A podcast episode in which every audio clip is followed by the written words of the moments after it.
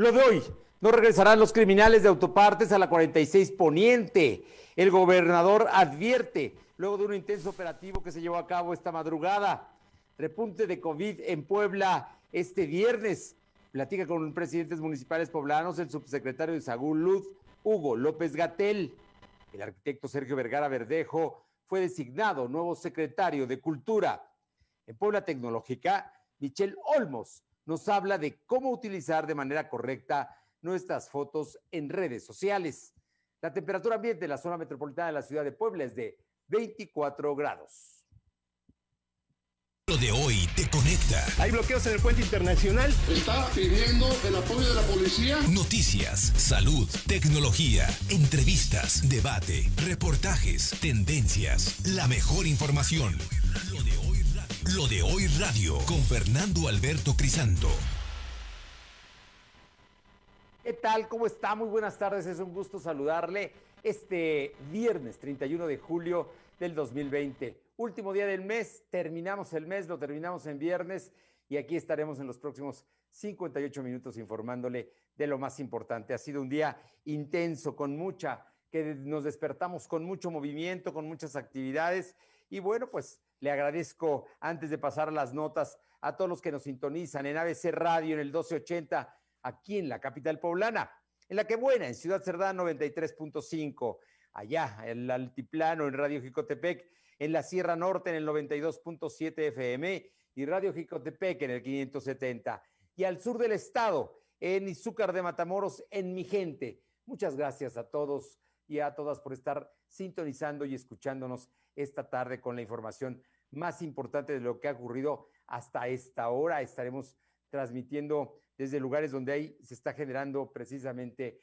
la noticia. Por lo pronto, muy temprano hoy, muy, muy temprano, antes de las 5 de la mañana, por lo menos 500 policías estatales llegaron a la zona apertrechados de la 46 Poniente. Para los amigos del interior del estado que no conozcan, es al norponiente de la ciudad de Puebla, muy cerca de, la diagonal Defensores de la República, muy cerca de la CAPU, para que puedan más o menos ubicar que es la zona donde se venden refacciones y autopartes. Bueno, pues ahí se sabe que hay una concentración de gente vinculada con actos delictivos. Ahí, ahí donde operaban algunos políticos del pasado, ahí en la 46 Poniente, eh, donde tenían su sede algunas bandas y grupos dedicados precisamente al robo de autopartes. Y hoy, hoy hubo acciones, pero no será la primera, ni la única, ni la última porque van no solamente contra los sujetos y contra quien se dedica a esto, sino también contra los capos que están detrás de ellos. Por lo pronto, déjeme platicarle que eh, originalmente se dijo que había una fuga de, de gas. La verdad es que se encontraron algunas cosas, pero más que la fuga de gas, era un operativo policíaco preparado con antemano. Vamos con mi compañera Aure Navarro, que tiene todos los detalles. Aure, ¿cómo te va? Muy buenas tardes. Buenas tardes, pues efectivamente les comento que poco antes de las 5 de la madrugada de este viernes, en la zona de la 46 Poniente, donde bandas criminales realizan el cobro de piso y promueven la comercialización de autopartes de forma ilícita, se logró hacer una limpia con un operativo, como bien decía Fernando, de 500 policías estatales. Así lo confirmó este día el gobernador al señalar que la autoridad tiene como objetivo hacer la detención del líder en este lugar identificado como el negro. Señaló que los operativos en este punto de la capital son permanentes para seguir manteniendo seguros a la mayoría de los comerciantes que dijo son honrados y quienes además son extorsionados, amenazados y hasta golpeados por grupos delincuenciales que buscan mantener el control en ese lugar de la 46.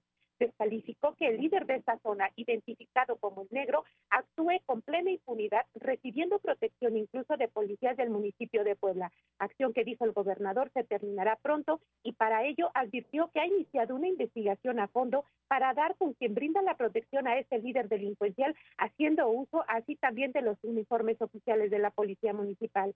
Ejemplificó que al igual que se actuó en la madrugada de este viernes en la zona de la 46 Poniente, de igual forma se ha tenido operativos permanentes en otros puntos para hacer la limpia, incluso dijo en mercados de la Cocota, el Morelos, así como recordemos de la maldita vecindad y la nueva maldita vecindad, Fernando. Bueno, estamos hablando de grupos, de grupos delincuenciales que se dedican al narcomenudeo, a las bandas. La mm, eh, maldita vecindad, la primera que detuvieron está en la 3 Norte, entre la 8 y la 10 Poniente. La segunda maldita vecindad está en la 11 Norte y 12 Poniente, si no estoy mala, ahí en, la zona frente a la vieja estación de ferrocarril, ¿no? Y, y, bueno, han seguido, pero ha sido el mercado Morelos, han sido varios lugares donde la seguridad pública estatal le ha pegado. Este, por cierto, este operativo me recuerda a uno que Ardelio Vargas había hecho hace algunos años si no estoy mal, allá en el 2011, hace ya nueve años, precisamente la 46. En fin, situaciones que se dan y que sin duda son relevantes, son importantes, porque además van tras los capos, tras la gente que está verdaderamente moviendo las mafias en, estos, en estas regiones. De todas maneras, el comercio en la zona ya regresó. Las cosas están normales a esta hora. Todavía hay eh, elementos de seguridad pública allá en la 46 la, comercialización de estos vendedores eh, sigue de manera normal, Fernando. Sí se mantiene una vigilancia en el lugar, sin embargo, bueno, las actividades comerciales que se realizan en ese punto, pues se están desarrollando de manera normal. Sin embargo, bueno, el gobernador dijo que, bueno, van a ser constantes este tipo de operativos, sobre todo porque se tiene como objetivo principal, pues, lograr la detención del líder que te comentaba, que está identificado como el negro, y es el que mantiene, dijo el gobernador, pues, azorado a estos, a estos vendedores, a estos comerciantes que él calificó de Así es. Porque les cobran piso incluso. Estaremos muy pendientes y muchísimas gracias por la información. Gracias. Bien, eh, son, en este, son en este momento las dos de la tarde con seis minutos, dos con seis minutos. Vamos con mi compañera Nayeli Guadarrama, porque los organismos empresariales, cámaras, organizaciones de la sociedad civil están creando un grupo para la reactivación económica. Por favor, los detalles, Nayeli. Muy buenas tardes. Buenas tardes, Fernando. Efectivamente, más de 40 organismos empresariales, cámaras, de organización, la sociedad civil, crearon la Alianza Empresarial por la Reactivación Económica de Puebla con la finalidad de coadyuvar entre Nayeli, los eh, Nayeli, tenemos, Nayeli, tenemos problemas con tu audio. No sé si te puedas mover porque no entendemos lo que nos dices. A ver si mejora la comunicación o volvemos a, a llamarte. Eh, te, te escuchamos, Nayeli. Bueno, bueno, parece que se perdió la señal de, mi compañera Nayeli Guadarrama, pero nos estaba dando a conocer que más de 40 organismos empresariales, cámaras y organizaciones de la sociedad civil crearon la Alianza Empresarial para la Reactivación Económica de Puebla. Ya está en la línea Nayeli Guadarrama. Te escuchamos, Nayeli. Así es, te comento, Fernando, que más de 40 organismos empresariales, cámaras y organizaciones de la sociedad civil crearon la Alianza Empresarial por la Reactivación Económica de Puebla con la finalidad de coadyuvar el retorno de actividades seguro y responsable ante la pandemia. Eh, crearon un proyecto para la reapertura de los negocios a corto plazo y con las medidas de prevención, el cual destaca la reactivación fallida de otras entidades que se debieron a la saturación del transporte público, el, el comercio ambulante, el uso discrecional de cubrebocas y que la población enferma y grupos vulnerables fueron reincorporados junto con el resto de la gente. Por ello, entre sus propuestas eh, están que los negocios abran y cierren en horarios escalonados, con media hora eh, desde las 8 de la mañana hasta las 11, según la necesidad de cada giro comercial. Así señalaron que el, en el piso de los paraderos del transporte público, la asignación de sana distancia sea pública, y también suministrar cubrebocas gratuitamente en diferentes puntos estratégicos, Fernando.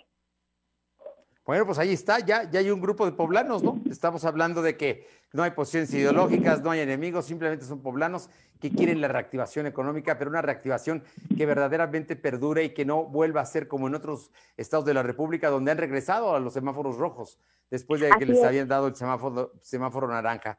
Puebla sigue en rojo, por lo menos esta semana, se ha dicho que son dos semanas más por parte de la federación, va a ser la propuesta que haga López Gatel. Vamos a ver qué es lo que se dice aquí en Puebla. Por lo pronto, ya hay un grupo formal de más de 40 organismos empresariales, eh, también de organizaciones de la sociedad civil, trabajando por la reactivación. Muchas gracias, Nayeli. Muchas gracias, Fernando. Buenas tardes. Buenas tardes y regresamos con Aure Navarro porque el día de hoy ya se designó al nuevo secretario de Cultura del Gobierno de Puebla. Es el arquitecto Sergio Vergara Verdejo, un hombre conocido en Puebla, un hombre que ha sido profesor toda su vida, doctorado precisamente en arquitectura y, que ha sido lo mismo director del Instituto Nacional de Antropología e Historia y ha ocupado la, gerencia del centro histórico. Él, él eh, en el gobierno de Antonio Gali se hizo cargo del rescate de los, eh, de los túneles, por ejemplo. Él, es el responsable. Sergio Vergara, con un una larga trayectoria, nuevo secretario de Cultura, Aure. Así es, Fernando, el nuevo titular de la Secretaría de Cultura Estatal, Sergio Vergara, cuenta con un proyecto de rescate cultural no solo para la capital del estado, sino para aplicar en los 217 municipios que forman la entidad poblana. En este sentido, el gobernador adelantó este día que también la Secretaría de Cultura será sujeta a una reingeniería para lograr que esta cartera tenga un funcionamiento correcto de todos estos proyectos de rescate cultural para la entidad indicó que antes solo se pensaba en proyectos culturales centrados en la capital del estado, pero con la llegada de Sergio Vergara, esta planeación será distribuida para detonar todos los municipios poblanos. Y bueno, recordemos que Sergio Vergara llega a esta institución en sustitución de Julio Glockner, quien presentó su renuncia precisamente el pasado 14 de julio, pero que recordemos el gobernador también había adelantado que se haría efectiva a partir de ese viernes, Fernando. Así que Sergio Vergara hoy debe tomar posesión, mañana debe estar ya en funciones. Efectivamente, así lo confirmó este día el gobernador. Sergio Vergara viene con una, una, planeación de proyectos importantes en materia de esa cartera de cultura y pues será en próximas horas como empezarán los trabajos para detonar pues lo que es esta parte cultural en los municipios, Fernando. Uno de los primeros proyectos que va a presentar Sergio Vergara y que ya lo tiene listo es el de el rescate de los barrios fundacionales. Está usted hablando de El Alto, está usted hablando de eh, Analco, de San Francisco, de San Antonio, de, eh, de, ¿cómo se llama este, este barrio que está pegadito a Chanenetla? En fin, son todos los barrios, San José, en fin, barrios que estuvieron en la Fundación de Puebla alrededor de lo que era el río San Francisco. Y yo creo que trae esa idea y no es remoto que también la idea de trasladar a esta zona lo que es la estrella de Puebla que está allá en la zona de Angelópolis. Ya veremos qué es lo que funciona, pero la intención es rescatar, como lo ha manejado la UNESCO, y hacer habitables y hacer, obviamente, lugares de donde se produzca, donde la gente conviva, se mueva y, pueda generar visitas estos barrios fundacionales de la capital poblana. Muchísimas gracias, Aure. Gracias, buenas tardes. Son las 2 de la tarde con 12 minutos, 2 de la tarde con 12 minutos. Vámonos hasta Tehuacán, Puebla, porque ya le platicábamos esta semana de que el presidente municipal, eh, Artemio, se llama Artemio Caballero, ah, se había presentado eh, enfermo de COVID a una sesión de cabildo. Una forma irresponsable, porque lo primero que hacen cuando tiene COVID es el confinamiento. Bueno, pues él se presentó sin mayor problema y ahí estuvo. El problema es que todo indica que no solamente afectó a sus compañeros regidores, podría haber también afectado a empleados del ayuntamiento. Pero eso, esa información la tiene mi compañera Luz María Sayas, hasta allá a Tehuacán, Puebla. Luz María, ¿cómo estás? Muy buenas tardes. Hola, ¿qué tal, Fernando? Muy buenas tardes para ti y nuestros amigos de lo de hoy. Bueno, pues después de que el edil suplente de Tehuacán, Andrés Artemio Caballero, diera positivo a COVID-19, haciendo caso omiso de resguardarse por 14 días y continuara con sus actividades de manera normal, sin tomar en cuenta los decesos, el resultado es que ocupante Verónica Jiménez García, representante del sindicato del Honorable Ayuntamiento de Tehuacán, Puebla, dio a conocer que un aproximado de 90 trabajadores están en confinamiento en sus casas al presentar síntomas de coronavirus, mientras que los regidores que estuvieron cerca del alcalde y el resto de personas se encuentran preocupados por el incremento de casos. Un panorama nada agradable en la ciudad de Tehuacán. Parte de las actividades que se llevan en este municipio, Fernando. Oye, estás, estás hablando de que hay 90 trabajadores en confinamiento en sus casas por tener síntomas de COVID. Así es, Fernando, así lo dio a conocer un aproximado de 90 trabajadores, así lo dio a conocer, bueno, Verónica García, representante del sindicato de esta ciudad de Tehuacán. Así las cosas, porque algunos de ellos ya presentan síntomas de COVID-19. Muchas gracias, Luz María. Muy buenas tardes. Son las 2 de la tarde. Son las 2 con 14, 2 y 14. Lo de hoy es estar bien informado. No te desconectes. En breve regresamos. Regresamos. En Seuni no estás solo. La distancia a tus metas está cada vez más cerca. Mantén firme el propósito con el compromiso de continuar estudiando. Conócenos. Facebook e Instagram. Seuni Puebla. 130-1421. 237-1124. En Seuni, seguro. Quedarnos en casa es la forma más segura para evitar el COVID-19, pero ha sido un peligro para algunas niñas, jóvenes y mujeres. Si tú o alguien que conoces lo vive, denuncia al 911.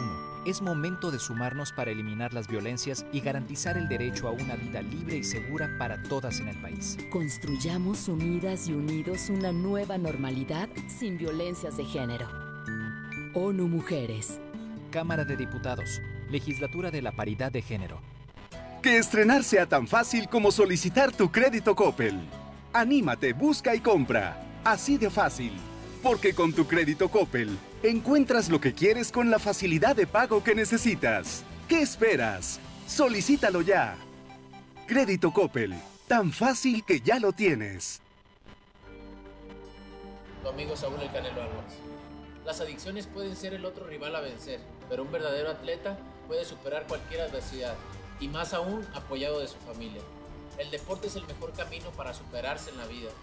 Un verdadero campeón pone fuera de combate a las adicciones, por eso no hay que bajar la guardia. Con razón y corazón, por toda la nación, juntos por la paz.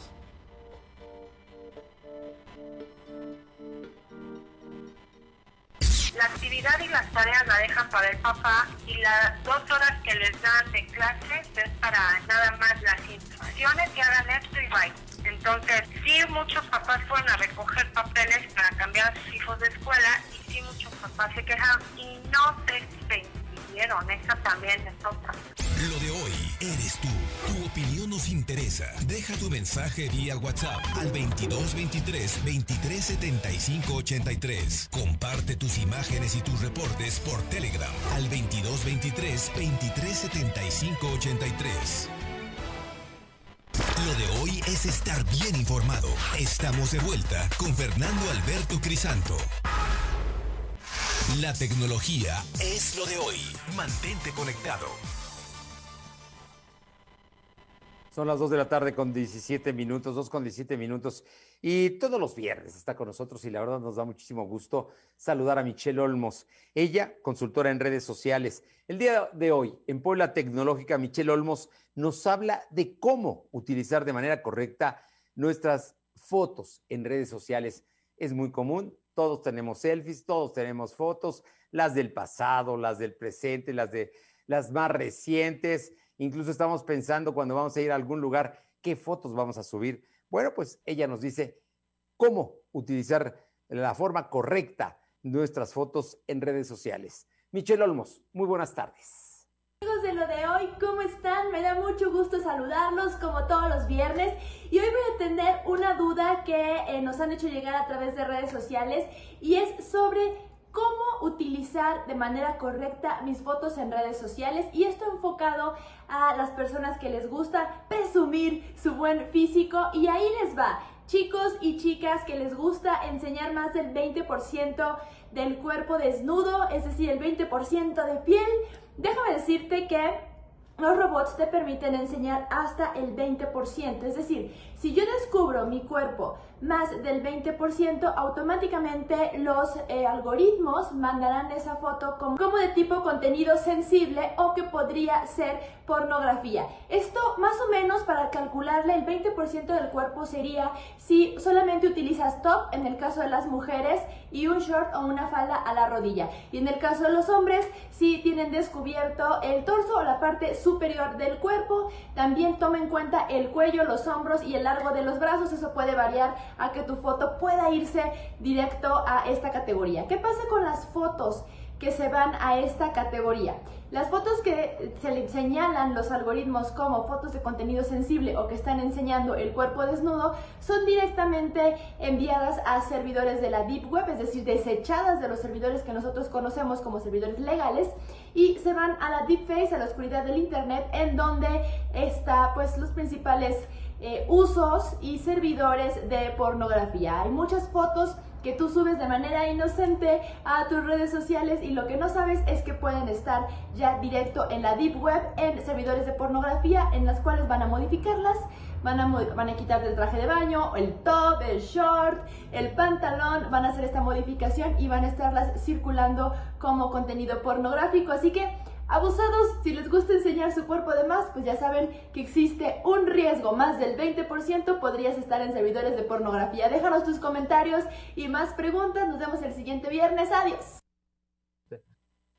Muchas gracias, Michelle Olmos. Bueno, pues ahí está. Sobre advertencia no hay engaño, ¿no? Para que no se sientan agredidos o afectados, pero así están los robots, porque parte precisamente es evitar la pornografía y para es evitar que haya abusos de esos materiales que se hacen con de muy buena fe. Usted los puede subir de muy buena fe, hombres y mujeres, ¿eh? especialmente los jóvenes, pero que en ocasiones generan otro tipo de problemas. Y vámonos con eh, más información. Son las 2 de la tarde con 20 minutos, 2 con 20 minutos. Mi compañera Aure Navarro, platícanos, Aure, el tema de cómo estamos cerrando la semana en, número de casos de COVID-19 en Puebla. Hoy incluso es un día importante porque está en Puebla el subsecretario López Gatel, la secretaria de Bienestar eh, de la Federación, lo mismo que el eh, director del INSABI y el director del Seguro Social. Así es que hay funcionarios federales importantes vinculados a este tema precisamente del coronavirus. Te escuchamos, Aure. Les comento que Puebla cierra la última semana de julio con una curva de contagio por coronavirus que se disparó nuevamente, al registrar 451 contagios, de los cuales 377 son recientes y 40 fallecimientos, que de estos 17 son actuales, con un acumulado de 21.229 contagios y 2.600 muertes. El gobernador sostuvo este día que Puebla sigue en un rojo infierno generado por la pandemia sanitaria. Aclaró que él seguirá respetando el semáforo epidemiológico de la federación, pero la determinación sobre el cambio de rojo a naranja en Puebla se hará basado en el monitoreo que hace la autoridad estatal al ser ese más estricto que el de la federación. De esta forma, Fernando Auditorio, el gobernador, insistió a los poblanos a que sigan haciendo conciencia para promover el cuidado y el autocuidado y trabajar pues de manera conjunta con el gobierno del estado para poder bajar el nivel de contagios de coronavirus, Fernando. Bien, a ver, aquí es algo muy importante porque incluso está en Puebla López Gatel y que ayer tuvo un problema con los gobernadores, aquí lo platicamos en la tarde, tuvo un problema que incluso obligó a cancelar de la reunión que tenían virtual entre gobernadores y funcionarios federales, entre ellos la secretaria de Gobernación y López Gatel, porque amenazaron a los gobernadores con que si no respetaban los semáforos de la federación, podrían ser eh, sancionados administrativamente e incluso penalmente. Eso es lo que dijo la abogada de la Secretaría de Salud y eso eh, generó, bueno, pues que gobernadores como el de Baja California Sur, el de eh, Yucatán, el de Quintana Roo, la jefa de gobierno de la Ciudad de México dijeran, pero ¿cómo? Si nosotros estamos diciendo, y es que querían regresar a rojo algunos estados, entre ellos la Ciudad de México, y hoy la Ciudad de México salió ya con naranja, igual que el Estado de México. En el caso de Puebla, la propuesta federal, la propuesta es que se mantenga dos semanas más en rojo, la semana que empezaría el próximo lunes y la siguiente, es decir, las dos primeras semanas de agosto.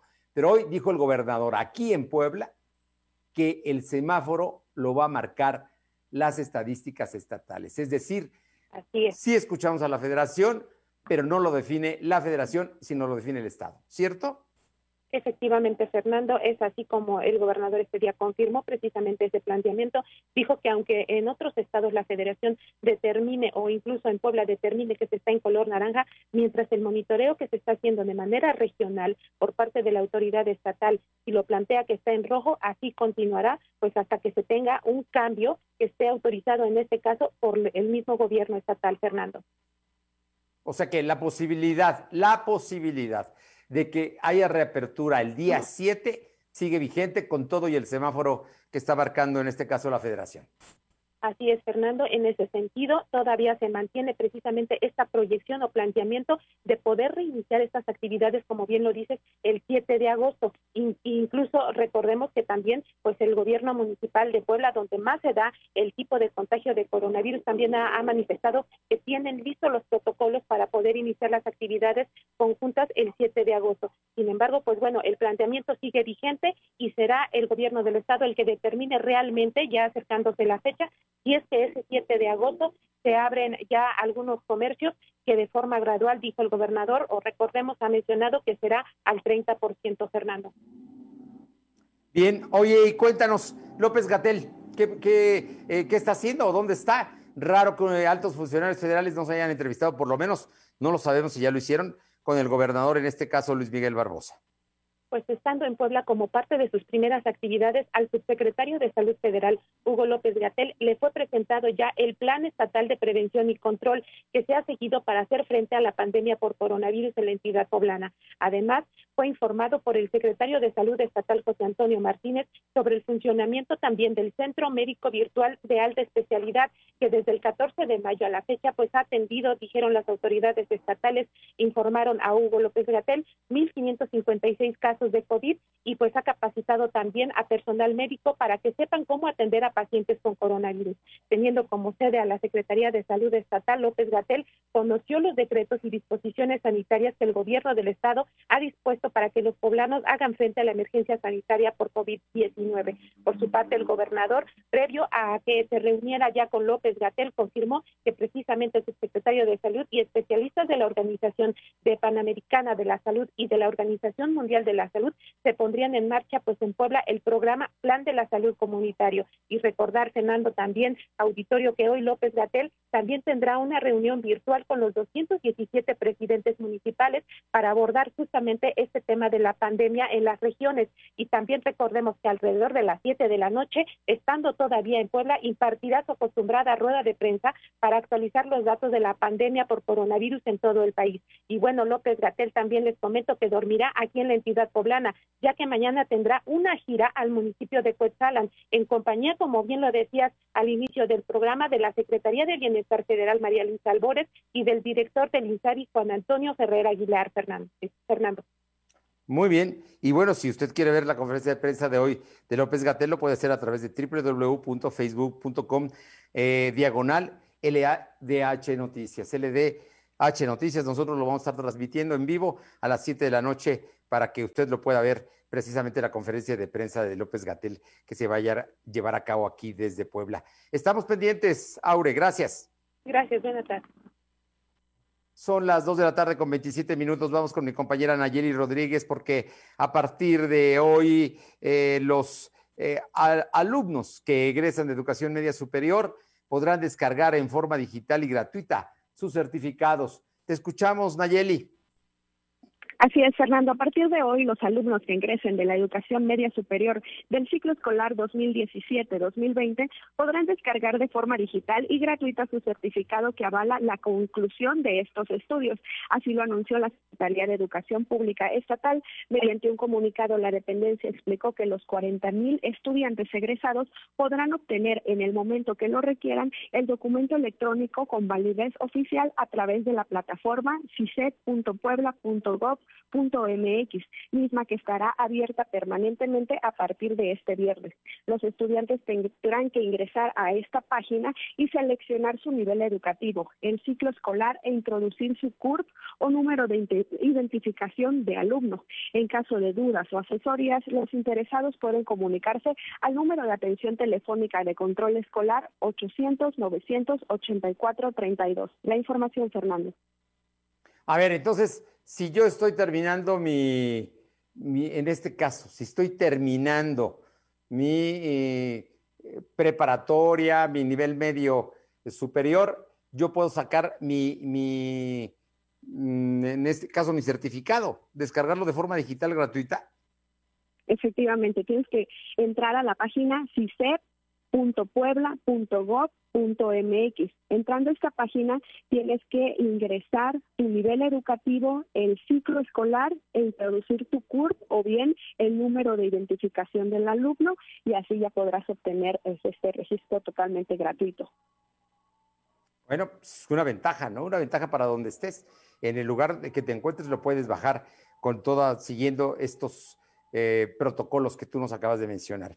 Oye, Nayeli, por otra parte, la Profeco eh, Delegación Puebla, el día de hoy llama a padres de familia y a las escuelas de educación privada a buscar acuerdos.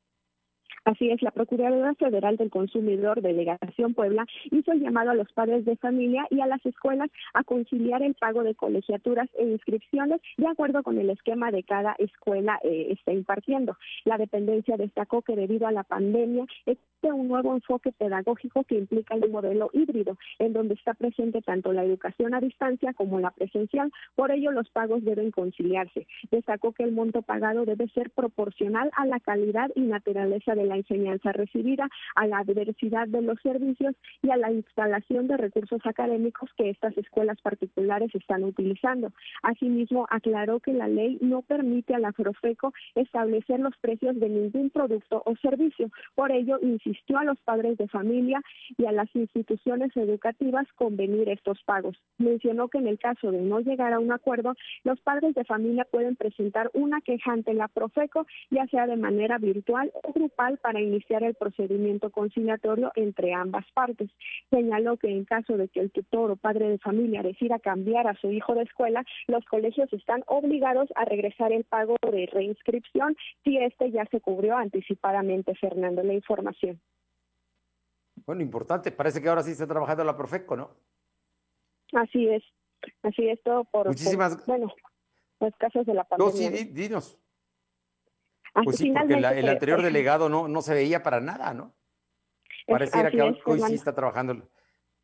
Sí. Eran, eran, hacía caso omiso a estas quejas. Sí, no, no, ni las, ni las tomaban ni, ni, les importaba realmente. Vamos a ver hasta dónde llegamos. Pero bueno, por lo pronto, los padres de familia deben saber que en el caso de que tengan problemas con las escuelas particulares, está la Profeco para atenderlos. Muchísimas gracias. Gracias, Fernando. Buenas tardes. Y vamos con Alba Méndez para que nos platique, porque la diputada panista Verónica Sobrado sí está a favor, a favor de la consulta a las bases del PAN para determinar métodos y selección de candidatos contra otros panistas que han criticado la dirigencia local. Alma, te escuchamos. Gracias, Fernando. Muy buenas tardes a ti y a todo el auditorio de, de lo de hoy. Pues te comento que la diputada federal Verónica Sobrado Rodríguez respaldó la decisión de la dirigencia estatal del PAN para hacer una consulta a los militantes, pues para que decidan si quieren ir en alianza o no, así como qué rostros quieren ver en las boletas de, de cara al 2021. Sobrado Rodríguez insistió en que se trata de un ejercicio democrático de comunicación que no es vinculante y cuyos filtros deberán ser mejorados para que solo participen quienes cuenten con su registro nacional de militantes. Esto después de que varios panistas se han manifestado contra dicho ejercicio, pues mencionan que no cuenta con la certeza jurídica que le debe dar el comité estatal a sus militantes.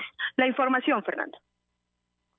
vamos a ver hasta dónde llegan los panistas. Por lo pronto, son pocos, pero están muy calientes unos y otros. Vamos a ver hasta dónde llegan. Muchas gracias. Seguimos al pendiente. Son las 2 de la tarde con 32 minutos. 2 con 32.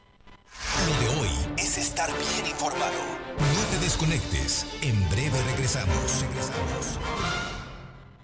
En Seuni estamos más cerca de ti, cumpliendo con las expectativas que necesitas para integrarte al futuro. Seuni Plantel Puebla te ofrece animación y arte digital, comunicación y periodismo, Facebook e Instagram. Seuni Puebla. 130 1421. En Seuni, seguro. De hoy radio, con Fernando Alberto Crisanto. La información y tendencias que debes conocer. De lunes a viernes, de 2 a 3 de la tarde, por esta frecuencia. O por internet, www.lodehoy.com.mx. En Vips te queremos al doble. Aprovecha 2x1 en 15 platillos. Combínalos como quieras. Sí, 2x1 en 15 platillos. Porque cuando decimos que te queremos al doble, es al 2x1. Consulta bases en restaurante Come Bien. Lo de hoy es para ti. Conéctate a www.lodehoy.com.mx y suscríbete para recibir la mejor información en tu email.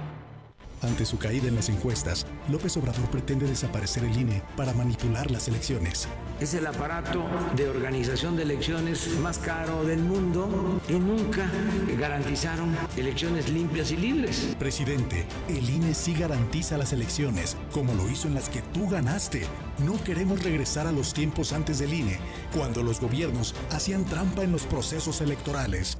No metas la mano en esa institución. PRD. Suscríbete a las notificaciones de lo de y entérate de lo que pasa en Puebla, México y el mundo. Que estrenar sea tan fácil como solicitar tu crédito Coppel. Anímate, busca y compra. Así de fácil. Porque con tu crédito Coppel encuentras lo que quieres con la facilidad de pago que necesitas. ¿Qué esperas? Solicítalo ya. Crédito Coppel Tan fácil que ya lo tienes. Lo de hoy es estar bien informado. Estamos de vuelta con Fernando Alberto Crisanto. Son las 2 de la tarde con 35 minutos, 2 con 35 minutos. Seguimos con información. Vamos con Naure Navarro porque, bueno, pues el grito de independencia. El presidente de la República ya dijo que él sí quiere dar el grito y lo va a dar desde Palacio Nacional el 15 de septiembre por la noche y quizás solamente haya 500 personas en la plancha del Zócalo, es una plancha inmensa, 500 personas van a ser muy poquitas, pero además la idea de él es que vayan con antorchas, es lo que dijo ayer el presidente López Obrador, insiste en que habrá y el día 16 de septiembre habrá desfile militar. Pero aquí en Puebla, ¿qué va a pasar el día 15? ¿Cómo se va a celebrar el grito, Aure Navarro? Les comento que aun cuando el gobierno del estado determine suspender el grito de independencia el 15 de septiembre por el nivel de contagios de coronavirus que tiene la entidad, los poblanos romperán el confinamiento y buscarán festejar desde cualquier lugar estas fechas. Así lo reconoció este día el gobernador. Y es que luego de que el presidente de la República, López Obrador, anunciara que en la Ciudad de México sí se desarrollará el tradicional grito de independencia y el desfile, Barbosa Huerta ese día abrió la posibilidad de que esto también ocurra abiertamente en Puebla. Indicó que no se trata de tomar una decisión política, sino de reconocer que los poblanos van a buscar concentrarse en plazas públicas de juntos auxiliares, municipios, colonias y hasta unidades habitacionales para festejar como parte de una conducta tradicional sociocultural. En esta medida, Barbosa Huerta reconoció que esta es una de las decisiones más complejas y difíciles que tiene que tomar a lo largo de agosto, estando en semáforo rojo aún por la pandemia por coronavirus. Insistió que a pesar de que la autoridad decida no realizar el tradicional grito o el desfile, pues los poblanos simplemente tomarán las calles para festejar la noche del 15 de septiembre, Fernando. Bueno, así es que entonces, haya o no haya ceremonia formal del grito, los poblanos van a salir a la calle, dice el gobernador. Así es, él menciona que así como vislumbra la situación y el comportamiento de los poblanos, es que aunque la autoridad estatal determine suspender el grito y las festividades que se dan al día siguiente, pues simplemente los poblanos van a terminar por romper todas estas medidas de prevención sanitaria ante el coronavirus y saldrán a las calles a festejar concentrándose, pues aún estando en pandemia, Fernando. Eh, por cierto que el gobernador eh, mañana cumple su primer año, ¿no? Mañana día 1 de agosto. Tomó posesión el 1 de agosto del año, del año pasado y cumple su primer año ya al frente del gobierno de Puebla. Platícanos.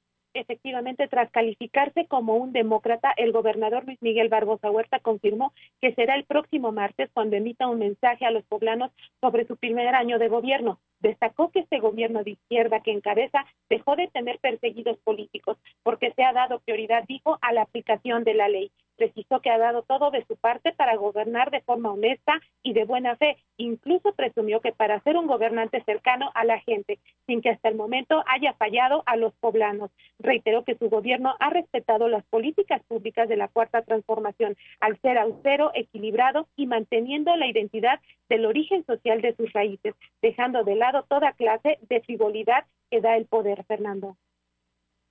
Bien, bueno, pues ahí está. Ahí está la posición. Entonces el próximo martes dará un mensaje. ¿Ya dijo a qué hora? ¿Y dónde? aún no, Fernando simplemente adelantó que piensa dar este mensaje a los poblanos, pero no ha precisado tampoco en función de qué va, si, si va a tener una reunión con pocas personas, se respetarán algunas medidas todavía, bueno, por estar en pandemia, no ha puesto ni lugar ni fecha. Fecha sí, el martes.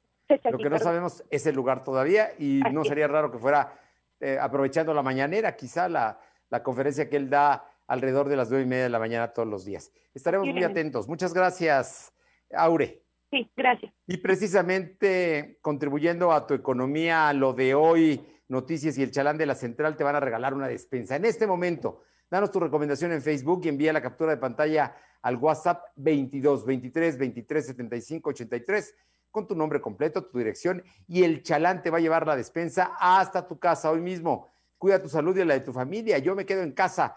Si quieres comprar una despensa, lo puedes hacer al 22 23 79 0101. Ahí pides las despensas, hay tipos, hay, hay productos que te pueden llevar hasta tu casa y te van a cobrar, va incluido en el precio final de las despensas va incluido el transporte, el traslado hasta tu casa. Pero por lo pronto nosotros vamos a regalar una. Eh, en este momento, a quien nos envíe la captura de pantalla al WhatsApp 22 23 23 75 83 con un like a un Facebook de LDH, aquí se lo le vamos a regalar la despensa. Y por otra parte, déjeme decirle que la Secretaría de la Función Pública dio a conocer las medidas que todas las dependencias y entidades del gobierno federal deberán asumir entre el 3 de agosto y el 30 de septiembre con el fin de mitigar la propagación del SARS-CoV-2. Mediante un acuerdo publicado en el Diario Oficial de la Federación, la dependencia indicó que se privilegiará el trabajo en casa en aquellos casos que sea posible y tratándose de personas en situación de vulnerabilidad será obligatorio, es lo que dice el gobierno federal. Esto a partir de agosto y todo agosto y todo septiembre. Esta disposición será obligatoria en el caso de adultos mayores de 60 años, personas con discapacidad, mujeres embarazadas o en periodo de lactancia y personas con enfermedades crónicas consideradas de riesgo. Así es que para quienes vayan a las oficinas, que ya algunos van a empezar, por, por ejemplo, todo el Poder Judicial Federal, se establecerá el próximo lunes, se establecerán días de trabajo alternados, horarios escalonados, filtros sanitarios y servicios preventivos de salud. Es lo que está diciendo el día de hoy para la burocracia federal, el gobierno que publicó un acuerdo en el diario oficial de la federación. Vamos con mi compañera Nayeli Guadarrama. Nayeli, atendiendo recomendaciones de las autoridades sanitarias, ¿qué va a pasar con la Universidad Tecnológica de Puebla? Pues te comento que la Universidad Tecnológica de Puebla anunció que el arranque de su próximo ciclo escolar 2020-2021 será bajo la modalidad a distancia, pues atendiendo recomendaciones de las autoridades sanitarias por la pandemia. A través de sus redes sociales, la institución explicó que el próximo cuatrimestre iniciará el próximo 3 de agosto para los estudiantes que ya forman parte de la universidad, mientras que para los alumnos de nuevo ingreso la incorporación será hasta septiembre y aún sin fecha específica. En redes sociales, estudiantes de la universidad manifestaron su preocupación por el arranque de este cuatrimestre a distancia, pues todavía no les han dado los horarios de clases, indicaciones sobre esta nueva modalidad. Fernando, la información. Oye, así es que la Universidad Tecnológica de Puebla será a distancia el próximo semestre. Así es, Fernando Ñocia, este 3 de agosto para los estudiantes que ya forman parte de ella y para los de nuevo ingreso el inicio es en septiembre. Nayeli, por todo, muchísimas gracias y te mando un fuerte abrazo. Igualmente, Fernando, buena tarde. Buena tarde. Vámonos con mi compañera Alma Méndez para que nos platique porque el Instituto Nacional Electoral ya está trabajando. ¿eh? Ahora sí ya están organizando las elecciones del próximo año, el 1 de junio, en el caso de lo federal, para elegir a los diputados federales en los distritos de Puebla. Son 14. Te escuchamos, Alma. Gracias, Fernando. Pues comentarte que el presidente de la Junta Local del Instituto Nacional Electoral, Marco Rodríguez del Castillo, indicó que seguirán adelante con los preparativos para el arranque del proceso electoral que está en puerta para garantizar que sean comicios limpios y transparentes, así como incentivar la participación ciudadana. Rodríguez del Castillo aseguró que no se tiene previsto retrasar el inicio del proceso electoral intermedio del 2021 por la emergencia sanitaria del COVID-19. Señaló que la pandemia por la que atraviesa México no será un factor que ponga en riesgo la renovación de los representantes populares en Puebla, aunque reconoció que será un proceso electoral distinto a los anteriores. Expresó que esta contingencia sanitaria obligará a la autoridad electoral y a los partidos políticos a ser creativos en las medidas que contribuyan a cuidar la salud de quienes participan y que no se interrumpa el ejercicio de los derechos políticos de los ciudadanos. La información, Fernando. Bueno, pues ahí está, ahí está la posición entonces que tiene en este momento precisamente el Instituto Nacional Electoral. En septiembre empieza formalmente el año electoral y ahí empieza ya la elección. Así es que están preparando todo para arrancarlo en septiembre y que la elección sea el primer domingo de junio, el 1 de junio del próximo año. Así es, Fernando. Es el primero de junio del próximo año. Muchísimas gracias, Alma. Seguimos al pendiente. Eh, no, Alba, no, no, no, no, antes de que te vayas, ah, hubo declaraciones del dirigente nacional del PRI. ¿Qué dice Alejandro Moreno? El presidente conocido también como Alito. Sí, el presidente nacional del PRI, Alejandro Moreno, mencionó que es lamentable que México sea el tercer país con más fallecimientos en el mundo por coronavirus. Destacó que no es normal que cada día mueran entre 600 y 800 personas y más de 5.000 sean nuevos casos diariamente, por lo que hizo un llamado a los ciudadanos a que no salgan de sus casas si no es indispensable. Criticó que el gobierno federal debe eh, poner atención real y acepte que la estrategia para contener la pandemia no ha dado resultado. Señaló que hasta hoy el 93.2% de las empresas han sido afectadas y 15 millones de personas perdieron su empleo, 9 millones de ellas mujeres y casi la mitad de la población ocupada sufrió disminución de su ingreso. Por lo que hizo un llamado de manera general precisamente a que entre ciudadanos nos ayudemos y bueno, pues se pueda salir adelante. La información, Fernando. Bueno, pues hasta ahí lo que dice precisamente el presidente nacional del PRI. Vamos a ver si alguien le hace caso. Por otra parte, los gobernadores de 10 estados de la República exigieron mediante una carta pública la salida inmediata del subsecretario de Salud, Hugo López Gatel, por el manejo de la pandemia que ha tenido el gobierno de México. Los gobernadores de 40 millones de mexicanos y mexicanas demandamos al gobierno federal la salida inmediata de Hugo López Gatel y que se ponga al frente a un experto en la materia con conocimiento y humildad para entender en toda su dimensión los temas de esta crisis de salud tan grave como la que estamos atravesando. Se lee en este documento. La carta fue firmada por Martín Orozco de Aguascalientes, Javier Corral de Chihuahua, Miguel Ángel Riquelme de Coahuila, José Ignacio Peralta de Colima, José Rosa Saispuro de eh, Durango, también la firman Diego Singüe de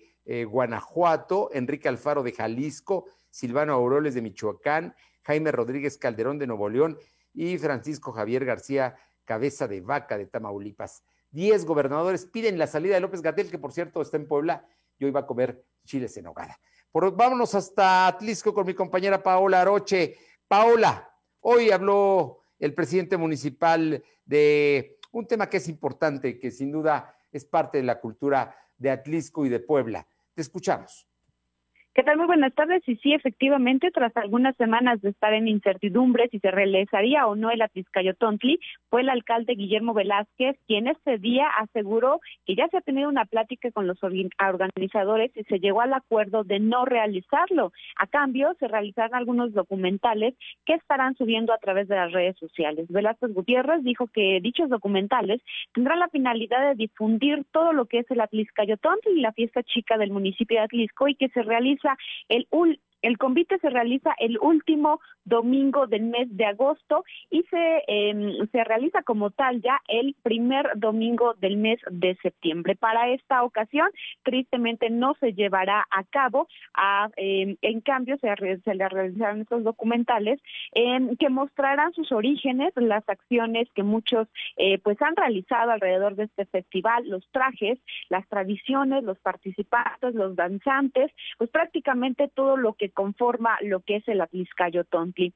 En el caso del Güey Atliscayo dijo que aún no se define si se cancela o se va a mover de fecha debido a que en este en este caso también el gobierno del estado tiene que opinar al respecto. Por lo pronto, este año no habrá Atliscayo Tontli, el cual lo esperábamos el convite que eh, recorre las principales calles del municipio, que sale del, de lo que es el Parque del Agüehuete para eh, llegar a lo que es el Palacio Municipal después de hacer un largo recorrido y donde participan pues danzantes no solamente del municipio ni tampoco de la región, sino también de otros estados llegan a participar para invitar a la gente en domingo a participar en lo que es el Atliscayo Tontli. No se realizará por el tema de la pandemia, pero en su lugar se eh, realizará este documental que será ah, que se podrá ver a través de las redes sociales.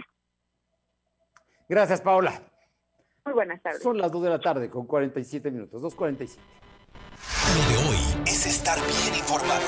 No te desconectes. En breve regresamos. Regresamos.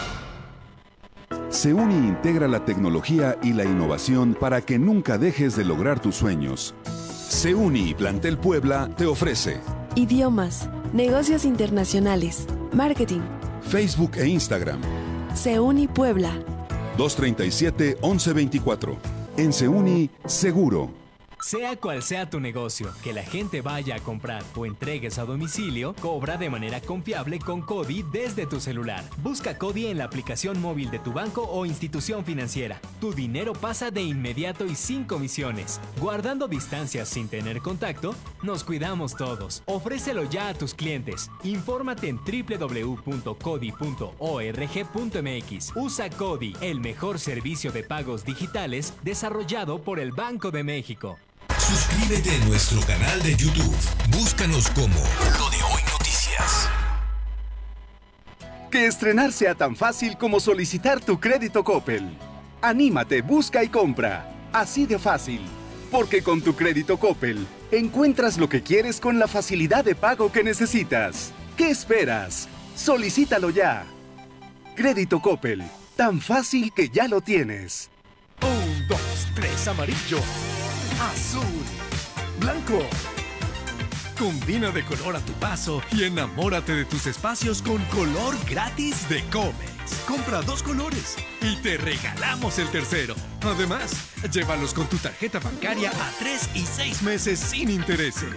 Así de fácil con color gratis. Solo en Comex. Vigencia el 31 de agosto del 2020. Consulta bases en tienda. Lo de hoy radio, con Fernando Alberto Crisanto. La información y tendencias que debes conocer. De lunes a viernes, de 2 a 3 de la tarde, por esta frecuencia. O por internet, www.lodehoy.com.mx. Lo de hoy es estar bien informado. Estamos de vuelta con Fernando Alberto Crisanto.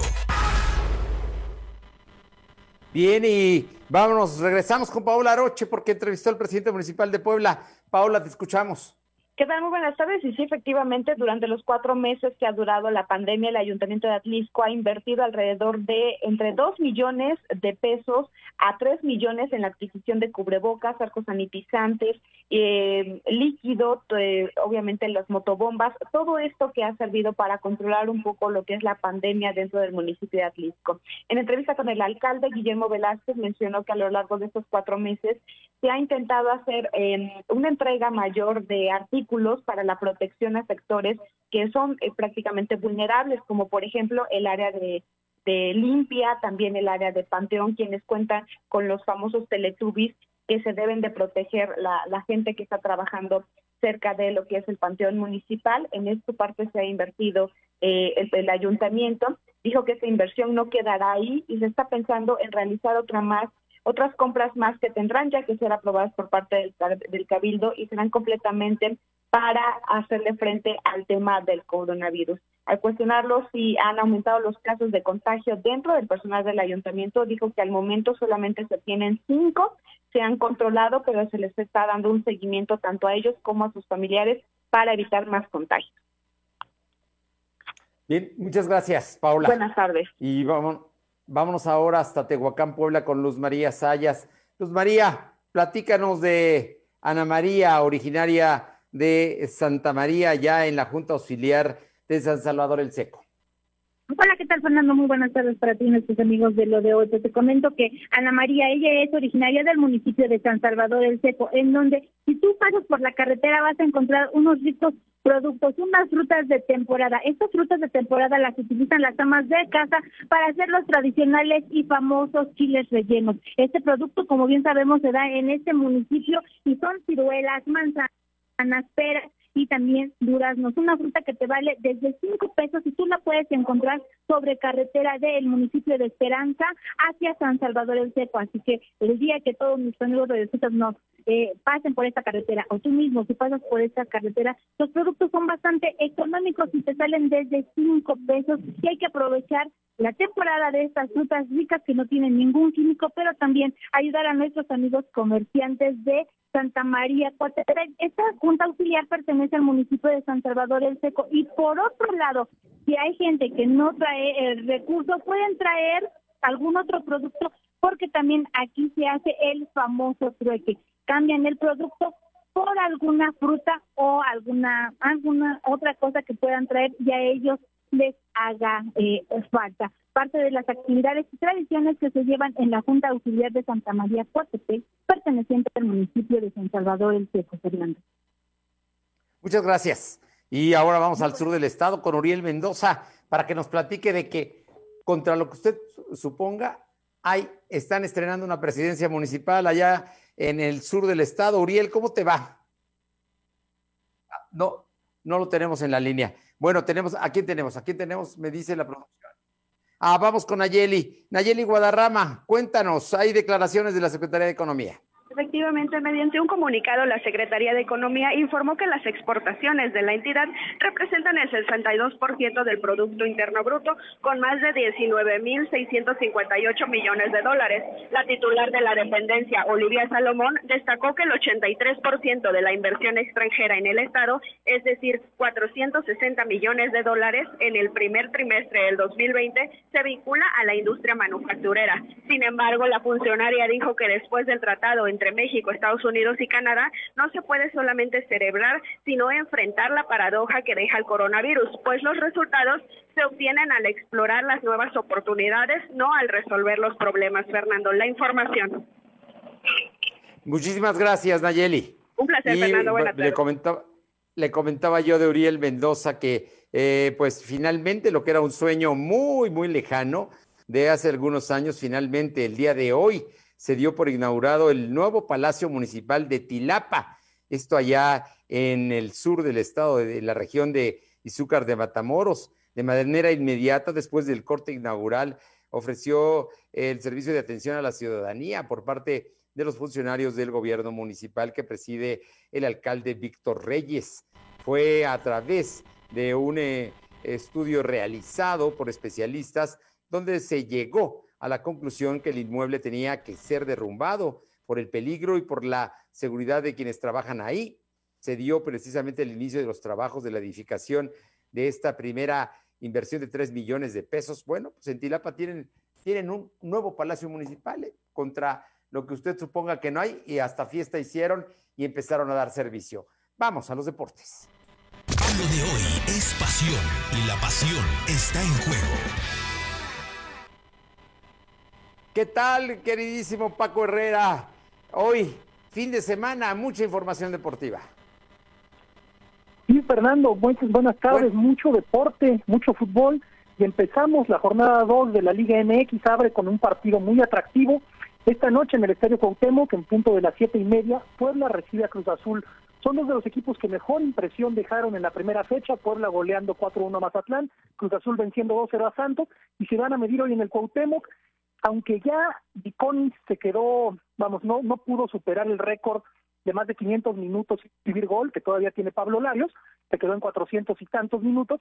De todos modos, Puebla tiene una gran defensa y va contra un Cruz Azul que, aunque no va a tener a su mejor delantero, al Cabecita Rodríguez, que está suspendido, es un equipo que tiene 16 partidos seguidos sin perder. Entonces va a ser un encuentro interesante y prometedor. Va a pasar por TV Azteca para los aficionados poblanos, está anunciado hasta ahora.